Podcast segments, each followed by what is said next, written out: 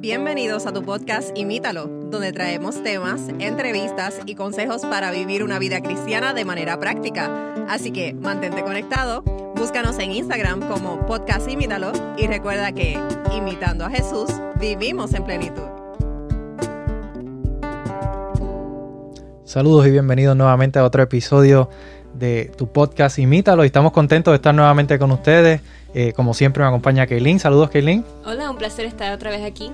Y está con nosotros hoy un invitado muy especial, eh, el pastor Alejandro Morgado. El pastor Alejandro Morgado ha servido como pastor ya por 47 años, parece mucho ese número, pastor, usted se ve más joven. Eh, ha sido pastor en Cuba, donde ha dirigido allí sobre cinco iglesias, fue departamental también de la Unión Adventista ya en Cuba y lleva 15 años acá en el estado de la Florida, donde ha servido también, ha trabajado en cinco iglesias y se encuentra actualmente, Kaylin, nada más y nada menos que en la iglesia adventista de Winter Park, es donde nosotros asistimos, así que estamos contentos de que pueda estar con nosotros, pastor, en, esta, en este día. Un privilegio, realmente le agradezco esta invitación que me han hecho. Estamos sumamente eh, agradecidos a Dios por la oportunidad y honrados con su presencia. Y hoy vamos a estar hablando de una temática muy especial y por eso tenemos aquí al pastor Morgado. Vamos a estar hablando eh, acerca de la justificación por la fe. Se ha hablado mucho acerca de esta temática, se, se conoce quizás eh, poco, quizás no mucha gente eh, conoce bien esta temática. Vamos a estar hablando un poco acerca de esta temática. Y este es un tema que siempre desde, desde chiquita en la iglesia he escuchado, la justificación por la fe. Uh, so, a veces quizás no se explica muy bien, so hoy espero aprender mucho del pastor. Así que quiero hacer la primera pregunta. Y quiero saber qué tan relevante es la temática de la justificación por la fe para nosotros como cristianos hoy en el 2020, en este año tan especial que estamos viviendo. Sí, va a ser un año tan loco como el que estamos. así mismo es. Eh, mira, para mí la justificación por la fe es el tema clave de las Sagradas Escrituras. Eh, lamentablemente eh, es puesto a un lado, hay muchas ideas equivocadas en relación con este tema cuando no lo entendemos, no podemos progresar como cristianos. Así de importante es la, es la temática. Eh, hay mucho en la Biblia, hay profecías, son lindísimas, son importantes, eh, tienen para señalarnos el camino. Eh, hay historia, que, que, la historia es fundamental y sobre todo la historia de la humanidad está en la Biblia con todos sus detalles. Pero el tema central es justificación por la fe, porque a eso vino Cristo. Desde que el Señor se prometió como la solución al pecado, ya entró la temática de la justificación por la fe y hay que entenderla, hay que comprenderla y más que todo hay que vivirla. Porque hay mucha teoría en, en las Sagradas Escrituras y la teoría es lindísima. Yo recuerdo, yo tuve mis primeros pasos en la música, una profesora que era mi profesora de teoría Después tenía un profesor en el instrumento. Y un día yo le pregunté al profesor mío de instrumento, ¿y, qué instrumento toca la profesora de teoría? Y me dijo, ninguno, ella lo único que sabe es teoría. Hmm. Y, eso como que me traumó y a veces eso es lo mismo que pasa con esta temática eh, o con la temática bíblica. Nos quedamos solo en la teoría, pero justificación por la fe eh, es algo que no es teoría solamente, es práctica. Amén, amén. Y, yo, y a mí me gusta eh, la justificación por la fe precisamente por eso, porque es algo práctico, tiene que ver con la relación. Aquí en este episodio hemos hablado mucho acerca de, la importancia de la relación con Dios y, me gusta porque es, es algo que, te lleva a relacionarte más con el Señor, ¿verdad? Cuando entiendes lo que es la justificación por la fe, eh, inevitablemente te va llevando eh, a esa relación y entender la importancia de esa relación con Dios. ¿Y cómo podemos nosotros, pastor, eh, tener ese, esa relación, ese caminar con Cristo de forma práctica, ¿verdad? En este episodio quizás nos enfocamos más en las cosas prácticas. ¿Cómo podemos, te hablaba de que mucha gente tiene la teoría, pero no la práctica, cómo nosotros como cristianos podemos quizás tener esa relación de manera práctica? Mira, Mateo, eh, hubo un pastor eh, a, mis inicios de, de tomar el departamento de mayordomía ya yo tenía bastante adelantado el tema de la justificación por la fe, la importancia de que eso fuera una realidad y un vivir, eh, pero la experiencia que él nos contó, eh, yo la, llevo en mi corazón para siempre y es la respuesta a tu pregunta. El pastor Benjamín Maxson, que fue director de mayordomía de la Asociación General, nos fue a dar un seminario de mayordomía y mayordomía es justificación por la fe, justificación por la fe es mayordomía. Muchas veces creen que estos son temas completamente diferentes y él como director de mayordomía de la Asociación General nos quería enseñar que la mayordomía es una relación y un vivir con Cristo, es aceptar el señorío de Cristo en nuestras vidas. Y entonces él puso el ejemplo eh, él pastoreaba una iglesia en California, la iglesia eh, más grande, una de las más grandes en California, y él tenía un primer anciano llamado Jorge, que era su brazo derecho. Y era un hombre consagrado, eh, estaba presente en cada programa de la iglesia, en, en, la matutina, que ya no se usa mucho, pero en aquel tiempo se usaba la matutina en las sociedades de jóvenes el hermano se sabía los siete versículos, eh, era uno de los predicadores de la iglesia, era un líder en, cual, en el cual él se apoyaba. Y un día, eh, a las seis de la mañana, el pastor Maxon oye que le están tocando su puerta. Y cuando abre, ve a, su primer anciano en la puerta y cree que está trayéndole una noticia de un fallecimiento, de alguna emergencia en la iglesia. Y le dice, Jorge, ¿qué, qué, qué haces aquí? Eh, mira, pastor, vengo a, a pedirte y no voy a admitir conversación conmigo. Vengo a pedirte que el próximo sábado pidas mi defraternización en la iglesia. Y él le dijo, para, tenemos que conversar. No, no, no, yo no vine a conversar aquí. Lo que vengo a advertirte es que me tienes que borrar, número uno. Número dos, no hay una mujer por el medio, no hay problema de dinero por el medio. Sencillamente estoy cansado de ser hipócrita.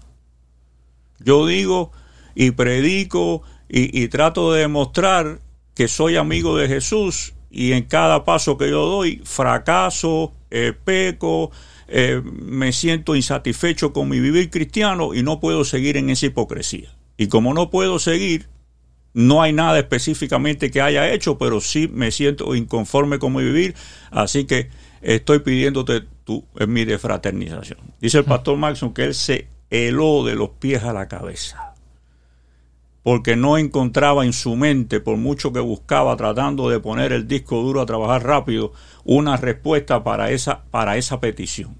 Hasta que finalmente oró en el desespero ahí y dijo, Señor, dame una respuesta para Jorge.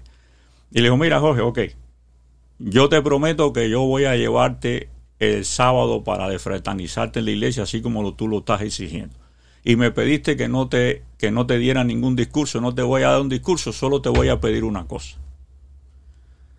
Hoy lunes, al sábado, yo quiero que tú trates de caminar con Jesús diariamente, pero como nunca has caminado hasta ahora.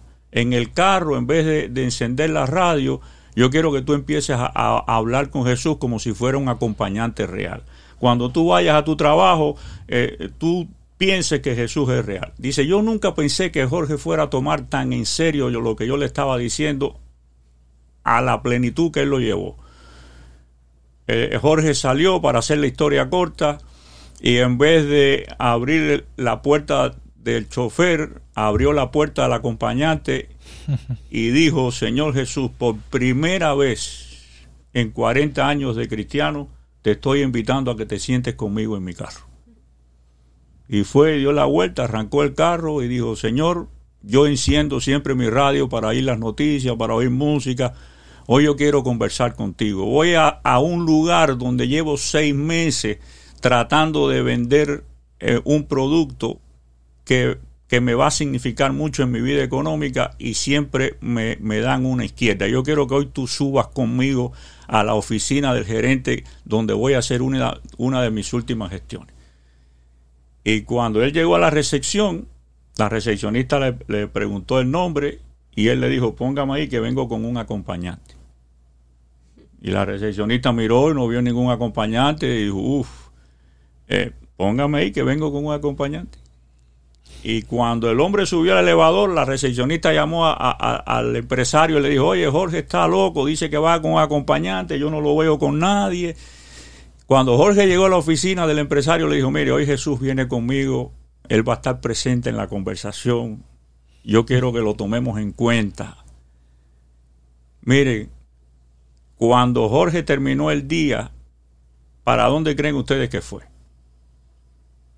para casa el pastor a decirle, pastor, ni se le ocurra borrarme, que yo sé ahora lo que es vivir una vida de victoria. Hoy he vivido mi primer día sin pecado, porque no solté a Jesús ni un momento en cada una de las gestiones que hice. Para mí esa es la práctica de la justificación por la fe, aprender a tener a Jesús en el diario vivir, eh, poderlo montar en el carro con nosotros, poderle hacer preguntas, eh, poder esperar sus respuestas, eh, tener un compañerismo con Cristo como el que Jorge tuvo ese día, que lo hizo convertirse en, en, un hombre nuevo a pesar de llevar 40 años en, la iglesia. Así de, así de relevante es el, el, tema de la justificación por la fe. Y qué lindo es que, que en cuanto él hizo el propósito de su vida, hoy yo voy a caminar con Jesús, lo tomó literalmente, de, darle el asiento del lado del carro, uh, vio el cambio en su vida instantáneo. Y, y, es lindo sí poder nosotros saber que también nosotros podemos poner eh, en práctica eh, ese caminar con Cristo. Pero ahora muchas personas uh, piensan que es importante eh, ser estudioso y tener mucho conocimiento teológico. ¿Cómo, cómo la, el, la teoría eh, ayuda a lograr un buen caminar con Cristo? ¿Será que eso es primordial en todo el conocimiento? Eh, mira, Kaylin, la, la, teoría va a estar presente en, todas las temáticas. Si eres músico, tienes que estudiar teoría. Yo conocí músicos que me dijeron, no, yo voy a estudiar piano, violín, trompeta, pero, pero no, voy a, no voy a permitirme perder un tiempo estudiando teoría. Si realmente tú quieres ser un buen instrumentista, tú tienes que aprender teoría. Y igual es con este tema. Este tema tiene mucha teoría, eh, pero no se queda en la teoría. Yo creo que aquí es donde está la clave. El tema de la justificación por la fe es un tema más práctico que teórico. Tiene su teoría porque está fundamentado en la Biblia. Indiscutiblemente pero es más práctico como lo que la historia que acabamos de hacer de Jorge es más práctico que teórico aunque tenemos que, saber la teoría porque bueno tal vez lo veamos un poquito más adelante pero pero hay versículos bíblicos que, que, respaldan esa esa teoría pero que al mismo tiempo nos llevan a la práctica Amén. yo creo que o sea que si, si nosotros la pensando en la historia, precisamente porque estoy todavía aquí digiriendo esa historia, porque realmente me ha, impresionado, porque yo creo que no es el caso solamente de Jorge, es el caso de, muchos de los cristianos, incluyéndome a mí. Entonces... Y a mí también. ¿qué, qué obstáculos entonces somos los que como nosotros como cristianos enfrentamos para que no podamos vivir una experiencia como la que vivió Jorge en ese ejemplo que usted menciona? ¿Qué cosas quizás, usted quizás mencionó algo que él, cosas que él hacía, que quizás no ponía a Dios en primer lugar, eh, pero qué obstáculos nosotros como cristianos quizás enfrentamos eh, que nos impiden tener esa relación eh, como la terminó teniendo Jorge en ese día? Ya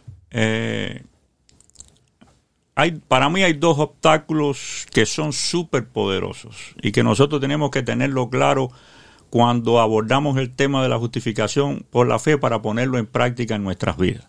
Si nosotros vamos ciegos adelante en esta temática sin saber que el obstáculo número uno es nuestra naturaleza pecaminosa, estamos fracasados en justificación por la fe porque nosotros tenemos un ego demasiado grande y creemos que ese ego puede ser parte de, la, de la vida cristiana en, en cuanto hacemos, eh, cuántas obras podemos eh, lograr para ganar algo. Eh, y estamos rodeados completamente de, de, ese aspecto negativo y nosotros tenemos que saber, el apóstol Pablo lo dice de una manera muy práctica, y, nos dice el primer obstáculo aquí en Romanos 7, 15 al 25, dice, porque lo que hago no lo entiendo, pues no hago lo que quiero, sino lo que aborrezco, hmm. eso hago. Y si lo que no quiero, eso hago, apruebo que la ley es buena. De manera que ya no soy yo quien hace aquello, sino el pecado que mora en mí. Y yo sé que en mí, esto es, en mi carne, no mora el bien, porque el querer el bien está en mí, pero no el hacerlo.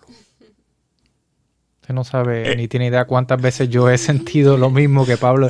Yo es, uno de los versículos, digo, me siento sumamente identificado, cada vez que lo leo. Porque esa es la naturaleza humana que poseemos todos, la poseemos los pastores, la poseemos los presidentes de asociación, de unión, de donde sea, el, el nivel más alto que pueda tener alguien en la iglesia tiene la naturaleza pecaminosa y esa es la que nos arrastra al pecado, no importa a qué nivel estemos. Eh, sigue, sigue diciendo Pablo, porque no hago el bien que quiero, sino el mal que no quiero, eso hago. Y si hago lo que no quiero, ya no lo hago yo, sino el pecado que mora en mí. Así que queriendo yo hacer el bien, hallo esta ley, que el mal está en mí.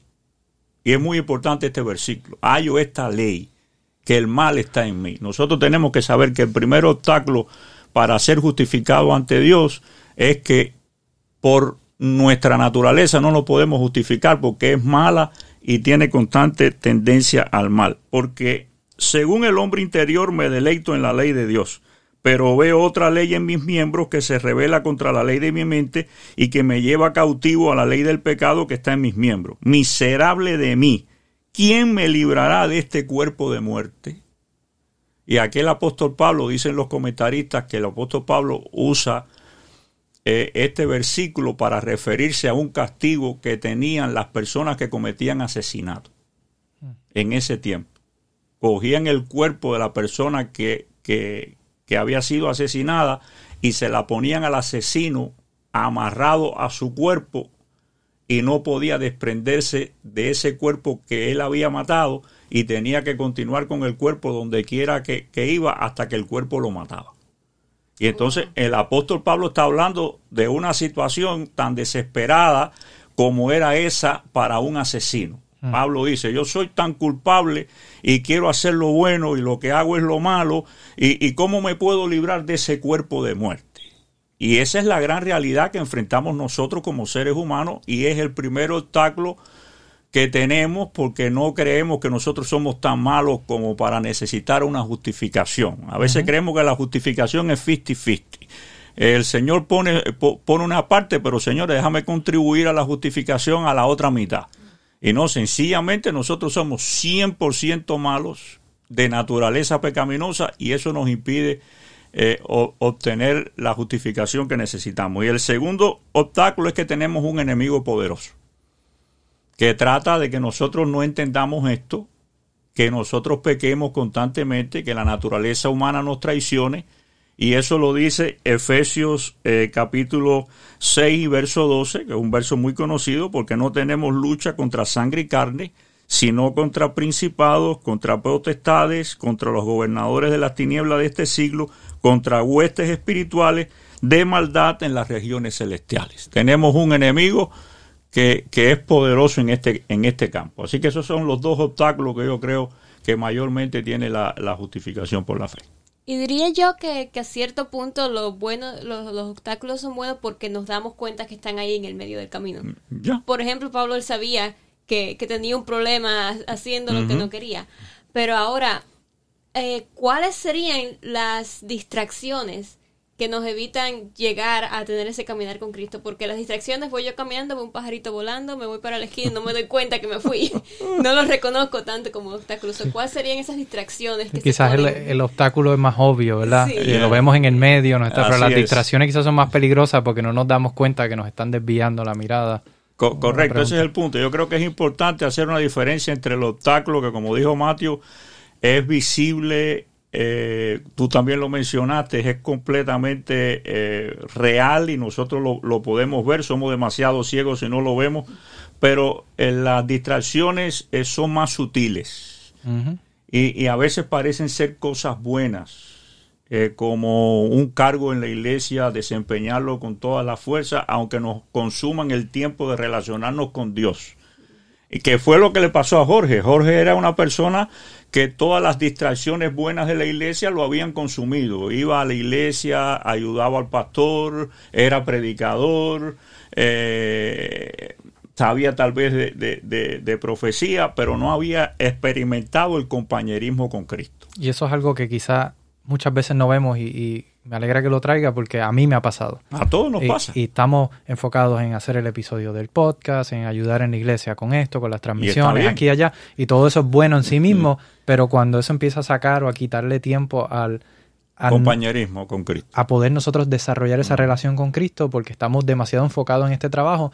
Eh, yo creo que ahí es donde está el peligro. Yo una vez escuché a un pastor mencionar que si el enemigo no te puede llevar al lado eh, donde no te importe nada y donde, ¿verdad? Completamente liberal, que no haces nada, no te importa nada, te lleva al lado, al otro extremo, donde te sobrecarga de tantos cargos en la iglesia que no te puedes enfocar en tener esa relación. Y como vimos, Jorge tenía mucha responsabilidad, igual nos pasa, a mí me pasó también, tenía mucha responsabilidad, mucho cargo en la iglesia, pero no, una relación real con Dios. Y es que a veces llega hasta el punto en que tienes tanto cargo en la iglesia que ya lo, lo, rechazas, no quieres tenerlo más, y entonces ya completamente dejas la iglesia, dejas todo porque lo hayas como un peso. Y, y, llegas a tomar la misma decisión que yo creo que Jorge con toda sinceridad hizo. Y a veces nosotros si, si nos continuamos enredando en estas distracciones, a veces hasta sentimos que la iglesia es pesada, que, no es el lugar de descanso que, nos promete ser. Se siente como eh, trabajo. No es un refrigerio, es un trabajo. Y, yo creo que ahora una de las cosas que la pandemia nos está enseñando eh, es que eh, es más importante la relación con Dios que, que, un templo.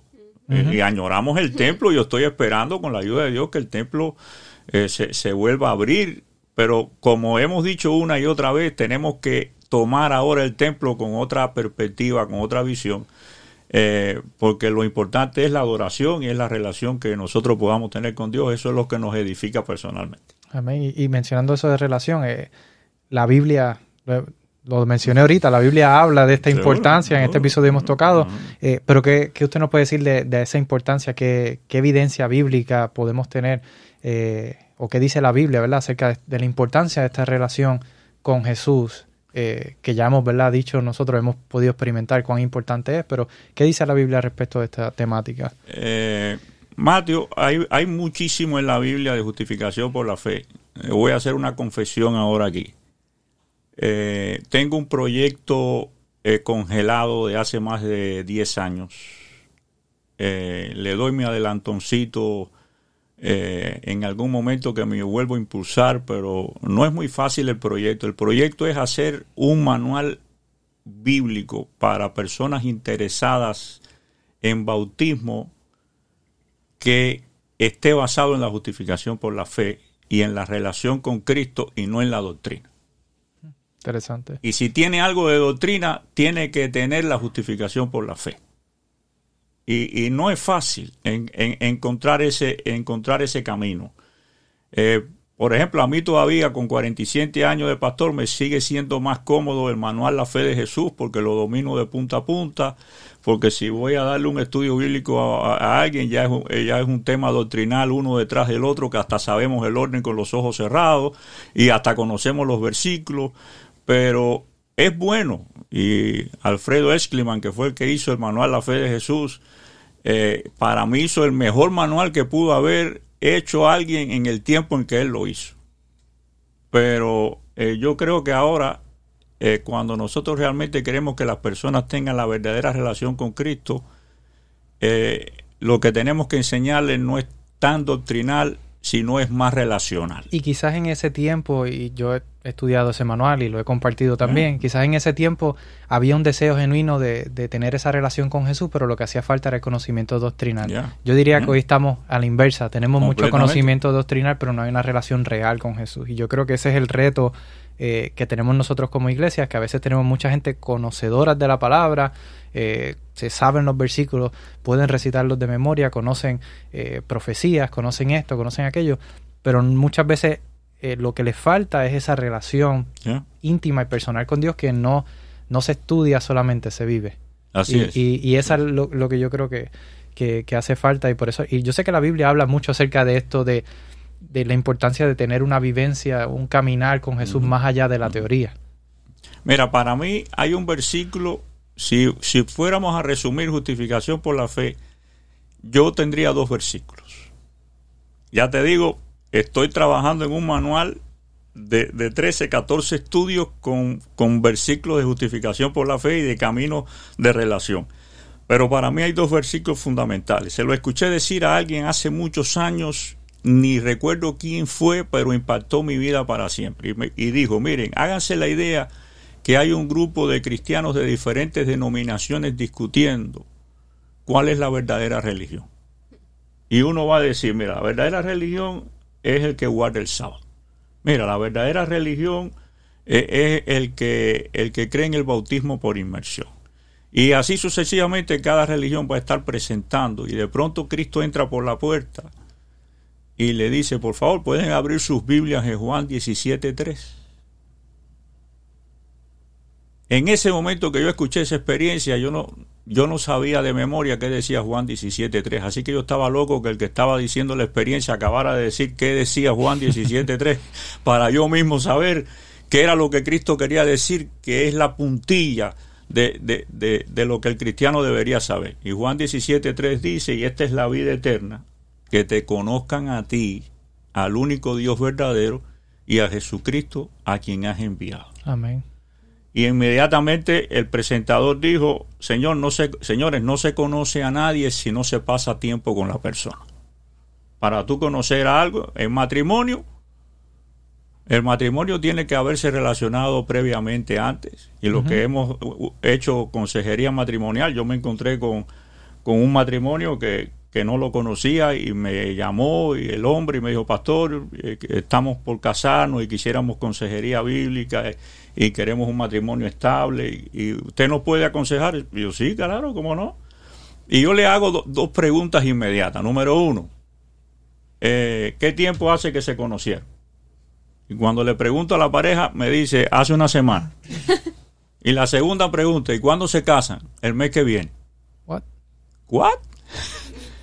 Así que hace una semana que se conocieron y en un mes y medio se van a casar.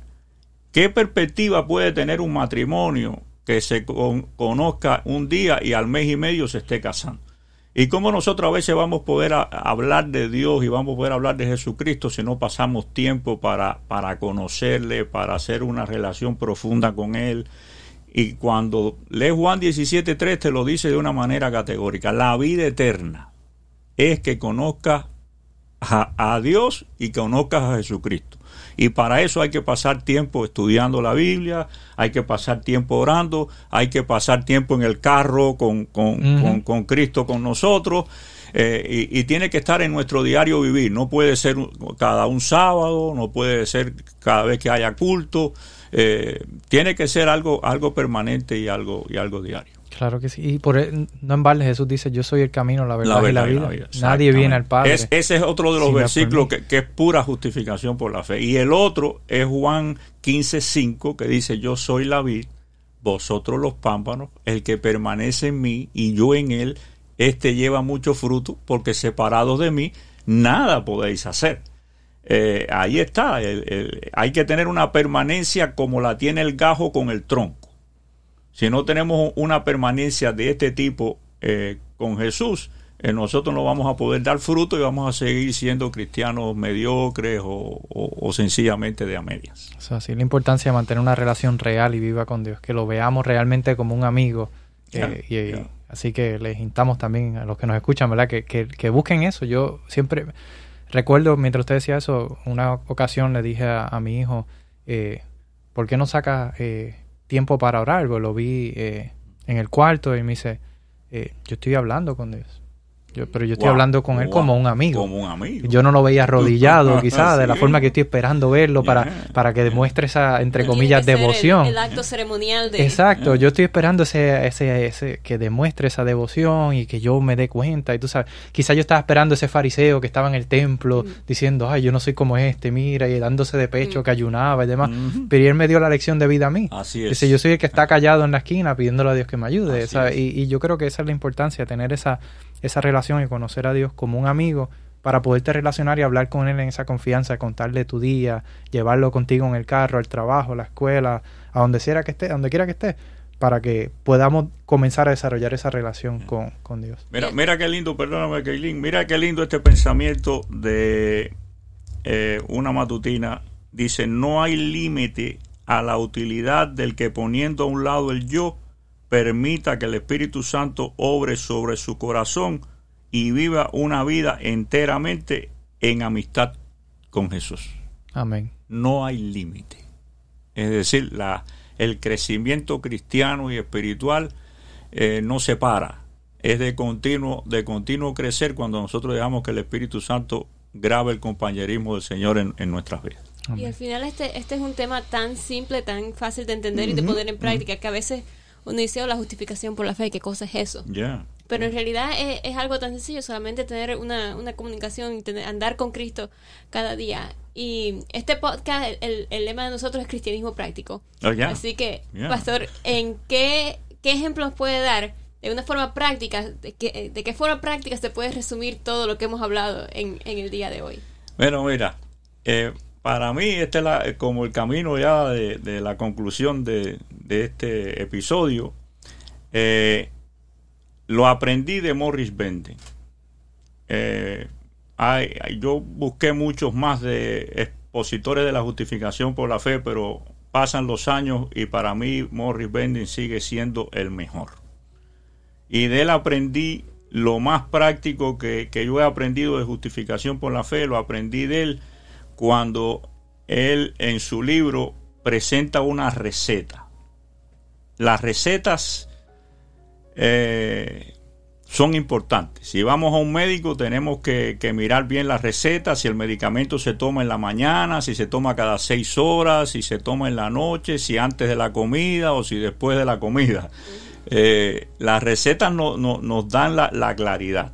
Y, y Morris Benden da una receta que es muy lógica, pero como receta al fin y al cabo no la puedes fallar si tú quieres que justificación por la fe se consolide en tu vida. Y la receta es muy sencilla. Dice, dedique tiempo a solas al principio de cada día para buscar a Jesús mediante el estudio de su palabra y la oración y busque con quién compartir los resultados. Amén. Mira, si te la aprendes y la haces tu receta, yo te aseguro que va a ser tu victoria. Cuando yo conocí esta receta, yo era un joven con mil tentaciones, sin definir qué yo iba a hacer en mi vida, eh, dándole trabajo a mi papá. eh, no era de los jóvenes estables dentro de la iglesia. Y esta receta me enderezó el camino porque me puso en compañía con Cristo. Amén. Y yo me propuse ponerla en práctica. Y yo le digo que es una receta no teórica, es una, una receta completamente práctica. Aquí dice, dedique tiempo. ¿Qué quieres ser? Músico. Dime que vas a llegar a ser un buen músico y no le vas a dedicar tiempo. No se puede. Dice que en cierta ocasión eh, Paganini dio un concierto de, de los más sensacionales y cuando terminó el maestro de ceremonia le dijo, maestro, usted es un genio. Y él dijo, riéndose, un genio, y llevo seis meses ensayando esta pieza por 18 horas diarias. Wow. Y igual, si vamos a ser cristianos eh, auténticos, tenemos que dedicarle tiempo y, y la receta dice a solas. Es muy linda la congregación, la estamos extrañando, pero si tú no, no tienes un compañerismo personal con Cristo y un tú por tú, no, no va a progresar. Yo me, el único problema que yo tuve con mi suegra es que ella no nos quería dejar solo en la sala a, a- a mi, a mi novia y a mí. Y ella decía, no, porque ustedes se van a poner a besar y van a poner a hacer cosas indebidas. Y yo le dije, no, no, no, nosotros vamos a conversar y vamos a conocernos mediante la conversación, pero necesitamos estar solos. Y, y gracias a Dios que lo comprendió. Y yo pude pasar 1400 horas con mi novia conversando. Si ahora yo digo que, que- que ella me sorprende con algunas cosas, soy mentiroso. Ya yo sabía cuáles eran sus tendencias, cuáles eran sus caprichos, cuáles eran sus cosas, porque tuvimos tiempo. Igual, a solas, al principio, no lo deje para el mediodía, ni cuando ya estés cansado y vengas del trabajo. Ay, que, no oré hoy, que no estudié, que no pasé un tiempo. Es al principio de cada día. La continuidad y permanencia está en Juan, Juan 15, 5. Permaneced en mí. Aquí está la receta diciéndonos cada día para buscar a Jesús. A la Biblia tiene historia, tiene profecía, eh, tiene física, tiene matemática, eh, tiene cuántas temáticas tiene, tiene literatura, ah, ¿verdad? Pero, ¿qué es lo más importante en la Biblia? Jesús. Que te conozcan a ti. Que te conozcan a ti, al único Dios verdadero. Y Jesucristo dijo en Juan 5:39, escudriñar las escrituras, porque a vosotros os parece que en ellas tenéis la vida eterna, y ellas son las que dan testimonio, de mí. Jesús es el centro. Y mediante el estudio de su palabra y la oración, que tienen que tener una dimensión más allá de la que nosotros podamos creer. Y después que Jesús hace eso en nosotros, nos volvemos misioneros automáticamente.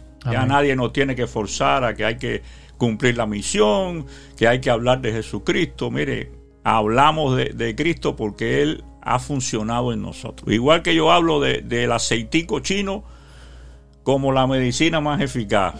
Si tienes mala digestión, yo te recomiendo, de échate un aceitico chino que hay de madera en el, en el vientre y si no tienes hambre a los 15 minutos, después de tener una revoltura que no quieres saber de comida, si no tienes hambre a los 15 minutos, yo, yo me quito el nombre.